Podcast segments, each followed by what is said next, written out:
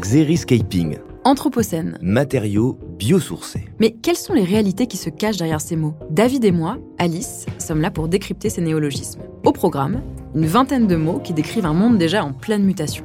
Alors suivez-nous, on vous explique tout. Et vous verrez que nous avons tous un rôle à jouer pour construire un monde plus durable. Constructing New Worlds par Saint-Gobain. Derrière les mots, des solutions et innovations pour un futur plus durable.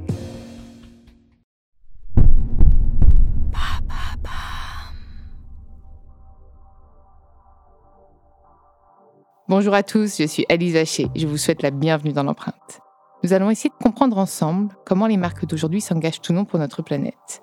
Chaque semaine, je reçois donc des start des PDG de grands groupes ou encore des directeurs de la RSE qui m'expliquent comment leur entreprise s'engage pour porter une révolution de l'impact sur notre planète.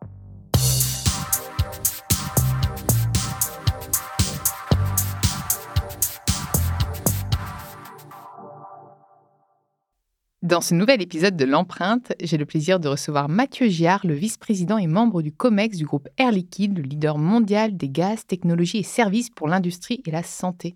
Bonjour Alice. Vaste sujet, je suis absolument ravie de te recevoir dans l'empreinte, Mathieu. Ben, je suis ravi d'être avec vous et de vous faire découvrir Air Liquide, le monde de l'hydrogène et tout ce qui va avec. Voilà, c'est bien, tu commences par le monde de l'hydrogène. C'est vaste. Est-ce que tu peux un peu nous préciser, enfin préciser à nos auditeurs ce que, en quoi consiste l'hydrogène? Alors on va pas, on va pas être dans Jamie, euh, Fred et Jamie. Il hein, faut pas qu'on rentre dans le truc trop chimique, mais concrètement, quel business d'Air Liquide?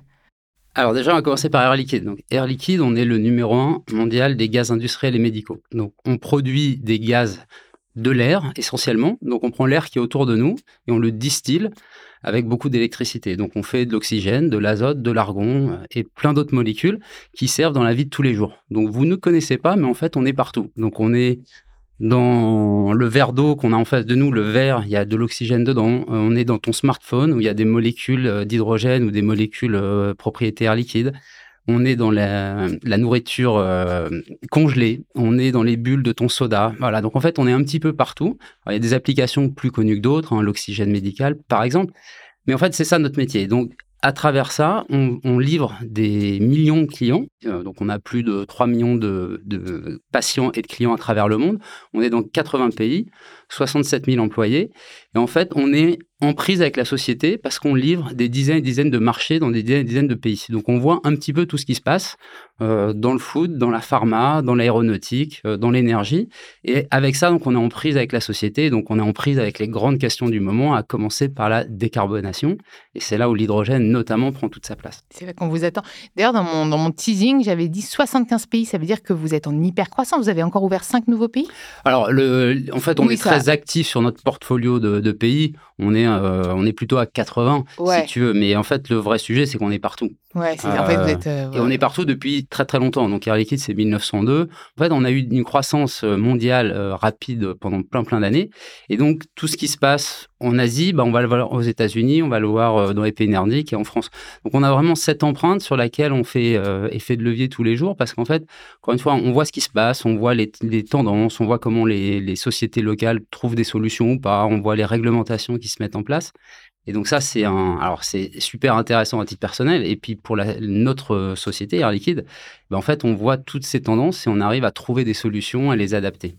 Mais en fait, vous étiez presque, j'ai dit un sous-marin parce que vous étiez partout, mais c'est vrai que vous n'êtes pas une boîte dont on parle beaucoup. Mais par contre, aujourd'hui, maintenant, on parle presque plus que de vous avec l'hydrogène. Tout à fait. Alors, Air Liquide, je pense que plein de gens connaissent, mais, oui, mais très peu de personnes ne savent ce qu'on fait. Moi, j'ai toujours su, je vous ai toujours connu de nom, mais jamais j'aurais pu dire ce que vous faisiez en fait. Ah, voilà, donc as, sans doute tes parents avaient une action de fonds de portefeuille Air Liquide. Alors je ne sais pas. Donc Air Liquide, on est là depuis encore une fois 1902. Par contre, le vrai sujet, c'est effectivement depuis euh, quelques années, la transition énergétique nous amène en première ligne.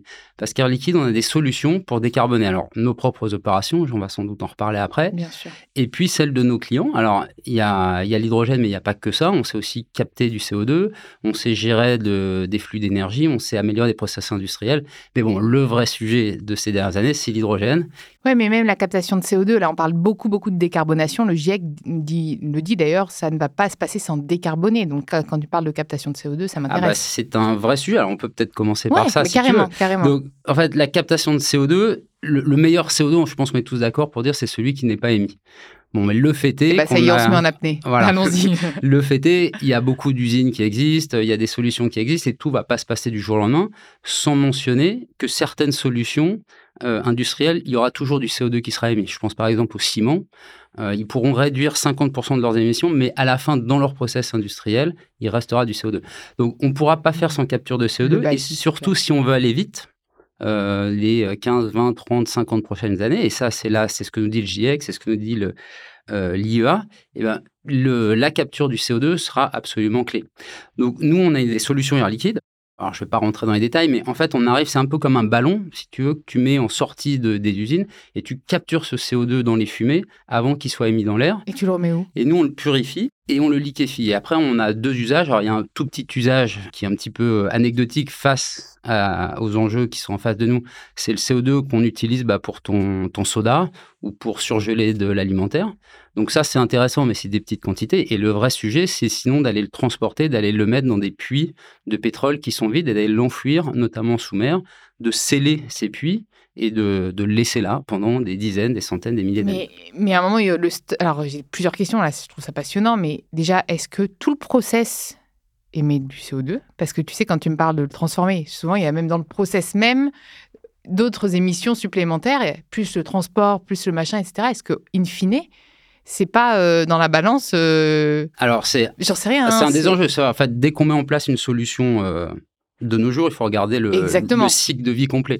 Donc forcément, il faut construire une unité de captage de CO2. Forcément, il faut liquéfier, ça, ça prend de l'énergie, mais qui peut être renouvelable. Ouais. Il faut la transporter par un bateau, mais on parlera sans doute après des fuels maritimes qui pourraient être de l'hydrogène. Donc, on va quand même abattre ou réduire Ouais. 80%, En fait, 90% des quantités. Et puis, il restera une petite partie qui, au fur et à mesure des années et des solutions qui seront mises en place, va tendre vers zéro, puisque notre objectif à nous, il est d'être euh, net zéro d'ici 2050. Ce qui est important là-dedans, c'est qu'on parle de quantités de CO2 qui sont absolument gigantesques. Donc là, on a été notamment euh, aidé par la Commission européenne pour faire un gros projet à Anvers, où on va travailler avec euh, le chimiste BASF. On va capturer 1,6 million de tonnes de CO2 par an. Donc on, on parle de, de gros effets de taille, de gros enjeux. Et donc, Ah oui. tu as l'air très surprise, Ah mais oui. en fait, c'est ça qui compte. Donc, quand on regarde les ordres de grandeur, donc je te parlais de- des bulles dans ton, dans Oui, ton là, c'est plus mon soda, là. Là, tu fais tout quel- Coca-Cola, ouais, on parle de quelques monde. milliers de tonnes. Bah, le marché du CO2 alimentaire en France, il est de quelques centaines de milliers de tonnes par an. Donc là, on parle de quasiment 2 millions de tonnes par an pour quelques industriels dans le bassin d'Anvers.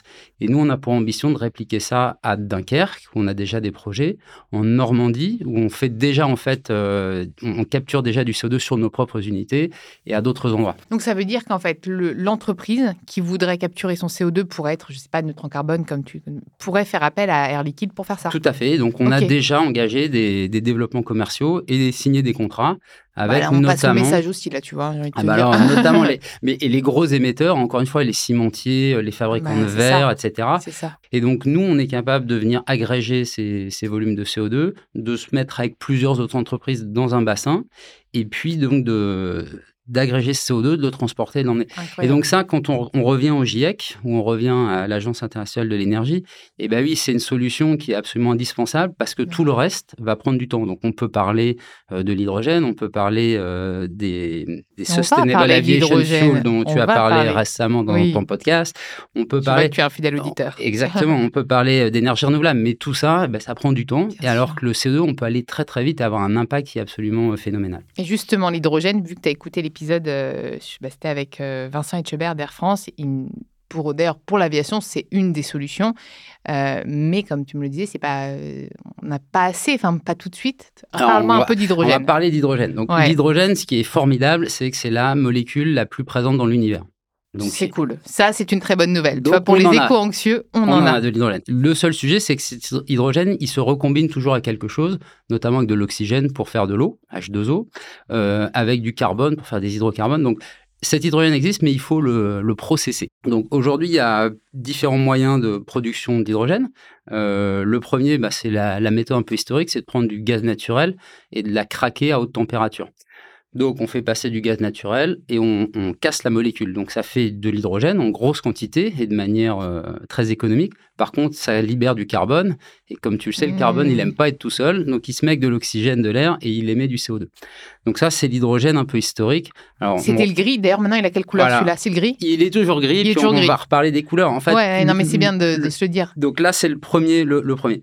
Ensuite, il y a un deuxième mode euh, sur lequel on va, qui est le, alors on va appelons bleu pour encore Ouais, euh, deux minutes. C'est le même, mais on va capturer le CO2 suivant le procédé dont on vient de parler. Donc là, on a un hydrogène qu'on va appeler bas, carbo- bas carbone. Donc il n'est pas renouvelable, il est fait à, à base de gaz naturel, mais on a capturé le CO2 et on a enlevé 95 voire plus pourcent du CO2 à l'émission. C'est un peu dans, comme dans l'alimentaire quand on dit euh, c'est pas bio, mais c'est sans pesticides, sans résidus de pesticides. Non, mais c'est pour Voilà, C'est c'est un une analogie. Voilà, donc euh, C'est un comparatif. Donc on est capable de le faire Ouais. en- avec des usines existantes assez rapidement à un coût compétitif. Par contre, il faut capturer le CO2. Ok. Et puis le dernier qui est le Graal, celui dont on rêve tous, renouvelable. qui est le vert, qui est le renouvelable. Donc là, si tu te souviens de tes cours de, de chimie au collège, Je faisais tout exploser en Voilà, gros, de chimie. Et on- j'ai fait spé physique chimie ah d'ailleurs. bah voilà, tu vois. Donc on- tu prenais ton électricité, tu la mettais dans de l'eau et tu cassais la molécule d'eau pour avoir de l'hydrogène d'un côté et de l'oxygène de l'autre. Et tu comprends bien que si l'électricité est renouvelable, bah là ton hydrogène est complètement renouvelable. Ouais. Donc ça, c'est un peu les modes de production. Donc on parle des couleurs. Alors, c'est- il y a l'arc-en-ciel de que tu me l'hydrogène. disais avant, parce que d'ailleurs, c'était des questions, tu sais, je pose en amont des questions à mes auditeurs. Et la, la plus grosse question, c'était ces histoires de couleurs. Il y en avait qui me disaient, mais moi, je crois qu'il y a du jaune, il y a du orange. Ils comprenaient rien du tout. Ils disaient, ben, je crois que c'est le vert le mieux. Donc, tu vois, c'est- je pense que c'est intéressant au moins de repréciser ça et de le rendre accessible Voilà, à tout le monde. en fait, on, on a ces grands modes de production et derrière, on a mis des couleurs. Le, le- les communicants ont mis des couleurs, si tu veux. Et, mais en fait, ça n'a pas vraiment de sens. L'hydrogène, c'est un gaz euh, incolore. Le vrai sujet, c'est de comprendre son contenu carbone. Euh, Et puis, de, soit de le décarboner, comme tu l'as fait. Finalement, un gris décarboné, il n'y a pas d'incidence. Pas Eh ben, d'incidence. exactement. Donc le- à l'usage, il sera, euh, il, il a un- une empreinte CO2 qui est celle qui lui est propre. Et donc il y a un- énormément d'enjeux en ce moment euh, au niveau de l'Union européenne, au niveau du monde, pour certifier ces- cet hydrogène, avoir tous les mêmes ordres de grandeur quand on parle de bas carbone. De quoi on parle Euh, C'est le débat qu'il y a eu notamment avec est-ce que le- l'électricité nucléaire est intéressante pour faire de l'hydrogène ou pas Bah, Mmh. un débat de société parmi d'autres. Et puis en plus, on voit que l'hydrogène, on, va le, on pourra le transporter sur des grandes distances. Donc peut-être que demain, on aura de l'hydrogène qui va venir de Namibie ou, de, ou du Maroc. Mais avec un camion qui, sera, qui roulera avec un l'hydrogène. bateau. Alors, on l'espère- tous, c'est un, un bateau ou un camion hydrogène. Mais donc la question, c'est quand on va nous dire cet hydrogène, il est bas carbone, est-ce qu'on peut le certifier? Est-ce qu'on est sûr de son contenu Ah CO2 oui, donc il y aura des labels, il y aura des certifs Voilà, en fait. exactement. Ok. Donc ça, c'est un peu les modes de production et les Mm. couleurs de l'hydrogène. Après, la question, euh, la première question, c'est pourquoi l'hydrogène? Donc, on pense que l'hydrogène, c'est un peu le couteau suisse de la transition énergétique. Il va servir à plein de choses. Mm. Donc, ça va pas résoudre tous les problèmes, mais en tout cas, ce qui est sûr, c'est qu'il fera partie de la solution. Donc, pour te donner des grands ordres de grandeur, euh, on pense que d'ici 2050, il y a 20% du mix énergétique mondial qui pourra être à base d'hydrogène. Que même, euh, je crois que c'est même ce que préconise le GIEC. Le GIEC, euh, Ouais. l'Agence internationale de C'est l'agence, l'énergie et c'est c'est- c'est d'autres Euh, en fait, c'est des projections, si tu veux. Ouais. Et donc, euh, voilà, c'est 20% de l'hydrogène ou ses dérivés qui peuvent être, euh, faire partie de la solution. Et ça, c'est un marché de l'ordre qui fait 2500 milliards de dollars. Donc, c'est absolument énorme. Donc, si tu veux, il y a un gâteau qui est énorme et avec plein de sociétés, avec plein d'États qui commencent à se positionner. Et c'est ça qui est intéressant. Aujourd'hui, on compte plus les pays qui ont des plans hydrogène. La France en a un, l'Europe en a un. Mais tant mieux. Et tant mieux. Tant et il y a beaucoup d'argent public qui est mis sur la table Ouais. pour nous aider à accélérer, à aller plus vite et à mettre en place des solutions qui sont euh, plus ou moins matures, mais encore une fois, à l'échelle et très rapidement. Mais pourquoi c'est aussi euh, demandé, tu me dis qu'il y en a partout, et pourquoi est-ce que, par exemple, Vincent, euh, pour reprendre Vincent d'Air France, me dit, mais le problème, c'est qu'aujourd'hui, on n'a pas assez de, de matière. Je te propose de regarder comment Mm. euh, les usages de l'hydrogène. Ouais. Il y a trois grosses familles. Donc le premier, ça va être l'hydrogène qui va remplacer le gaz naturel. Pour faire simple, donc il va l'hydrogène dit énergie. Parce qu'en fait, l'hydrogène, c'est une toute petite molécule, mais qui a trois fois plus d'énergie qu'un. Un kilo de- d'hydrogène a trois fois plus d'énergie qu'un kilo de fuel, par exemple. Donc cette petite molécule, elle a plein d'énergie. Alors elle a un petit problème, c'est qu'elle est très légère. Elle, est 14 fois plus légère que, euh, que l'air. Donc il faut la compresser ou, ou la liquéfier pour la mettre dans des plus petits volumes. Donc cet hydrogène, on pourra remplacer demain du gaz naturel parce qu'on va libérer l'énergie qui est dedans. Donc ça, c'est le premier usage. La deuxième famille d'usage, c'est l'hydrogène qu'on va utiliser dans l'industrie. Donc, on, s'en sert déjà aujourd'hui hein, pour désulfuriser les fuels euh, dans, des processus de type euh, métallurgie, traitement de surface, etc. Donc, ou dans l'acier demain pour remplacer le coke. Et le troisième, ça va être euh, l'hydrogène pour le transport, la mobilité lourde, essentiellement donc les camions, les bus, les trains et puis peut-être les avions. Donc, il y a, trois grandes familles d'usages. Et encore une fois, on voit bien que si l'électricité renouvelable demain est la solution à plein de choses, l'électricité renouvelable, elle a un problème, c'est qu'elle est intermittente. Donc, euh, il y a du vent et tout le monde produit de l'énergie en même temps. Il y a du soleil. Les conditions climatiques sont foireuses, on n'a plus de. Oui, je et de tout un coup, ben, en fait, euh, tout s'arrête parce qu'il y, a un nuage qui passe devant le soleil et là, on produit moins. Et donc là, en fait, on voit bien qu'on pourrait produire beaucoup d'hydrogène renouvelable par électrolyse de l'eau quand il y a plein d'énergie qui est disponible. Et puis, on pourra la relâcher quand on en a besoin. Et donc, mmh. c'est en ça que l'hydrogène est absolument indispensable dans les solutions Carrément. Euh, qu'on regarde pour 2050. Mix, on, passe de, on parle de mix énergétique et c'est pour ça que c'est un mix avec du renouvelable, de l'hydrogène, de l'ammoniac, du, euh, du, du, des fuels, etc. Et donc, tu me posais la question des, des fuels de synthèse. Donc en fait, aujourd'hui, on produit déjà quand même beaucoup d'hydrogène, mais alors malheureusement, il est fait à base de carbone, mais il y a plus de 100 millions de tonnes d'hydrogène qui est déjà produit dans le monde aujourd'hui. Donc on a un premier enjeu, c'est de prendre cet hydrogène et de le passer bas carbone ou renouvelable. Donc déjà, en s'attaquant à ce premier problème, il y a les utilisateurs existants qui vont se décarboner. Et puis, dans un deuxième temps, bah, on veut construire à l'échelle des gros électrolyseurs qui vont nous mmh. permettre d'avoir accès à des grosses quantités d'hydrogène. Donc là, aujourd'hui, en l'état, si par exemple Air France, euh, pour, pour vous demandez, voilà, on veut décarboner l'aviation, bon, apparemment pour hydrogène, ce serait plutôt euh, court et moyen courrier, pas les longs courriers, ce serait pas trop possible, ce serait un mix encore une fois pour eux. Mais vous pouvez pas aujourd'hui fournir. Il faudrait d'abord décarboner l'hydrogène existant et ensuite leur filer. Enfin, euh, Alors l'hydrogène euh, pour l'aviation, en fait, il y, a deux histoires. Euh, le premier, c'est d'utiliser l'hydrogène en tant que tel, comme fuel. donc pour ça, on le liquéfie à très très basse température, on le met directement dans l'avion. Donc ça, c'est la solution mentionnée par Air France ou EasyJet ou d'autres. Hein, Mais ça serait plutôt pour des des, vraiment des, moyens courriers. Et puis, c'est une solution moyen terme. Alors, elle est formidable hein, parce qu'encore une fois, est, elle est bah. renouvelable. Et puis, l'hydrogène, on sait le faire. Il faut juste passer à l'échelle.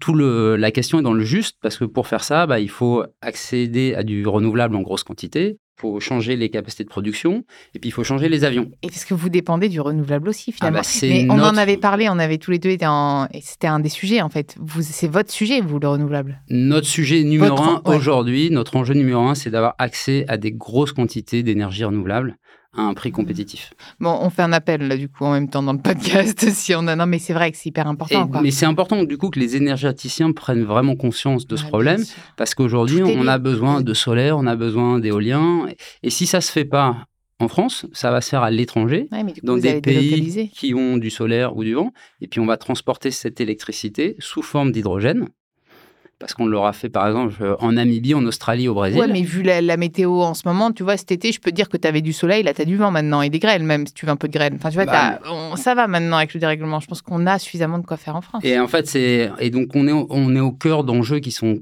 compliqués, et je pense que c'est aussi pour ça que je suis avec toi aujourd'hui, c'est pour euh, expliquer à tous tes auditeurs ces enjeux énergie. Oui, et puis c'est pour ça euh, quand il y en a qui râlent pour mettre des éoliennes, etc. En fait, là, ce qu'on explique, c'est qu'aujourd'hui, on n'a plus trop le choix, en fait faut créer du renouvelable, faut mettre des panneaux solaires, faut mettre des... Bah, ce qui nous paraît important, nous, c'est effectivement l'électrification. Bah, quelque part, c'est la voie la plus rapide. Hmm. Euh, donc, tout ce qu'on peut électrifier, bah, il faut l'électrifier. Et, tenter de recycler ce qui est recyclable. Voilà. Et donc, il y a des détracteurs de l'hydrogène qui vont dire oui, mais l'hydrogène, c'est complètement idiot parce que les rendements énergétiques pour faire de l'hydrogène sont pas bons. et mais ces tracteurs-là, ils sont pro quoi? Pro nucléaire? Pro bah, Ils sont pro euh, ce qu'ils ont à défendre, si tu veux. Mais parce, que... c'est de comprendre. Souvent, les partis pris, parfois, il y a des trucs. Euh, mais parce que tu comprends bien, Alice, c'est-à-dire que pour faire de l'hydrogène euh, renouvelable, tu prends de l'énergie renouvelable que tu utilises pour faire passer un électrolyseur, pour faire de l'hydrogène, que après tu vas retransformer oui, donc en fait, Ils disent, ils disent bah, autant prendre juste du renouvelable et puis basta cosy. Quoi. Et en fait, ils ont raison. Donc si on peut utiliser l'électricité en tant que telle, allons-y. Le problème de ça, c'est ce qu'on vient de se dire, c'est que l'électricité ne va pas pouvoir tout résoudre. Je prends par exemple un verrier qui doit changer son four à verre. Hmm. L'électricité va l'amener à 7 ou 800 degrés. Mais s'ils veulent à 1300 ou 1400 degrés, qui est nécessaire pour faire fondre le verre, l'électricité va pas l'aider en entier. Donc en fait, il faudra qu'ils mettent un petit peu d'hydrogène pour euh, défossiliser Mais même son pour les bateaux et pour les, les, avions. Et c'est pareil pour les bateaux, c'est pareil pour les avions. Hmm. Donc en fait, nous, on ne dit pas que l'hydrogène est la solution à tout. Par contre, ce qu'on dit, c'est qu'il n'y aura pas de transition énergétique sans, Sans hydrogène, hydrogène. parce que ça fera partie de la solution. Non, c'est hyper clair. Ah ben j'ai tout compris. Enfin, franchement, alors et pourtant, mm, enfin c'est un sujet qui me passionne depuis parce que pour moi c'est une solution et bah, aussi je m'aligne à ce que préconise le GIEC, donc euh, forcément j'essaie de comprendre. Mais je pense que d'ailleurs ce serait intéressant d'avoir des retours de, de mes auditeurs, mais je pense que c'est hyper clair en tout cas. Alors maintenant, si tu as tout compris, on va aller un cran plus Ouais, loin. allons-y. Première étape, on fait de, de l'électricité re- renouvelable Mm. en masse et puis on électrifie tout ce qu'on peut et on utilise une partie de cette énergie renouvelable pour Ouais. faire de l'hydrogène. Et cet hydrogène, donc, on- il permet de stocker de l'énergie et de la relâcher. Il permet de stocker de l'énergie sous forme d'hydrogène et de la transporter d'un point A à un point B. Donc, encore une fois, si on prend euh, le Chili, par exemple, qui est un Ouais. pays qui est en train de se positionner comme étant exporteur euh, d'hydrogène, bah, demain, eux, ils ont plein de vent. Ils pourront faire de l'électricité pas chère et donc de l'hydrogène pas cher et puis l'amener, par exemple, aux États-Unis. Donc, ça, c'est un. Ouais, et puis ça un- pourrait même renforcer économiquement plein de pays en vrai. hein. Ah bah, en fait, Tu vois on des voit... pays émergents qui ont plein de soleil et tout, qui peuvent se mettre à faire des trucs. En fait, euh, on voit sur la carte trois types de pays. En fait, il y a les pays qui vont être importateurs parce qu'ils n'ont pas de place. Ouais. euh, et pour faire du renouvelable, il faut de la place. Ou ils ont fait des choix énergétiques un peu forts. Donc là, je pense par exemple au, au Japon, à la Corée, à l'Allemagne. Oui. Ils sont importateurs d'énergie. Donc demain, ils vont arrêter d'importer du gaz russe ou du LNG et puis ils vont faire de l'hydrogène. Donc ça, c'est le premier groupe de pays. Euh, le deuxième groupe de pays, c'est des nouveaux pays émergents parce qu'en fait, ils ont beaucoup de vent, ils ont du soleil et en fait, ils se disent, bah, avec ça, on pourrait faire de l'hydrogène ou ses dérivés. Donc là, je Mhm. pense par exemple au Chili, à la Namibie, à l'Australie. Donc c'est des pays qui essayent de se positionner Mhm. sur ces nouveaux mix.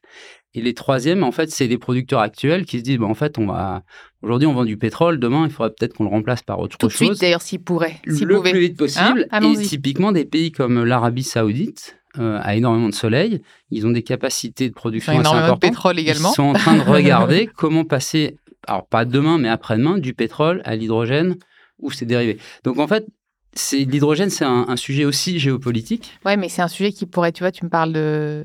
Bon, même si on voit qu'il y a toujours plus de puits de carbone qui s'ouvrent et ça, ça me. J'arrive pas à comprendre. Mais tu vois, si tu peux rendre ça compétitif et attractif aussi, ça permet euh, pour des gens qui raisonnent pas spécialement renouvelable, mais plutôt business, ça peut être aussi intéressant. Tu vas te dire, bah ouais, mais finalement, euh, avec de l'hydrogène, je gagne autant quand on ouvre un puits de carbone, euh, même voire plus, un puits de pétrole, bah autant me mettre à l'hydrogène. C'est bête, hein, tu vois, mais comme en fait, raisonnement. on mais... est prêt. Alors c'est vraiment ça le sujet. C'est un des messages un peu forts qu'on essaie Ouais. de porter. C'est les technologies sont prêtes. Donc aujourd'hui, qu'est-ce qui nous manque? Ben, Il nous de la manque place. Alors, un peu de place pour les Ouais. renouvelables. Il nous manque des réglementations. Donc, en fait, on a parlé des certifications d'hydrogène, de CO2, Donc, ce serait quoi? Euh, Ce serait des, des, des, des labels qui viendraient. des labels. On a besoin de clarifier. euh, il y a eu le Green Deal européen avec Tout à ple- fait. plein de textes de loi qui doivent passer, donc, qui en fait ont des impacts sur euh, la manière dont on produit, dont on transporte, dont on exporte, etc. Et puis, on a besoin un tout petit peu aussi de financement parce que les technologies sont prêtes, mais on parle de gros projets. Mais donc, c'est quoi? Ce serait des clients ou des États le financement? Est-ce que carrément c'est un les État deux, Ouais. C'est les deux. Alors, les États aident. hein, le plan, euh, typiquement, le plan français euh, est assez ambitieux. On parle de 9 milliards euh, dans quelques années. Mais en fait, aujourd'hui, les entreprises, elles sont prêtes à bouger. Je vais prendre Air Liquide. On a un plan hydrogène de 8 milliards d'euros d'ici 2035. Donc, si tu veux, on a, nous, société privée, on va investir autant que l'État français dans la solution hydrogène. Donc, toutes ces, les entreprises ont envie de bouger. Moi, je vois nos Mhm. clients et on a une proximité assez proche. On en a parlé. On est dans plein de pays, dans plein de marchés. Ils veulent chercher des solutions. Donc, on a énormément de discussions. Et alors, depuis 2-3 ans, c'est euh, c'est au niveau des, des PDG, c'est au niveau des comités exécutifs. Et on est vraiment dans la recherche de solutions, mettre en place des projets. Et il y a un vrai sujet de partenariat, de travail ensemble et de, alors, de faire du business quelque part. Mais c'est un bon business. C'est un business qui va nous permettre de décarboner. Et ça amène aussi plein de sens euh, pour nous, nos équipes, nos employés, parce que c'est quand même super chouette de se lever le matin et venir travailler chez Air Liquide et dire qu'on décarbonise la planète. Et puis pour nos clients, parce que pareil, euh, eux, ça les aide à, à avoir, à offrir des produits décarbonés.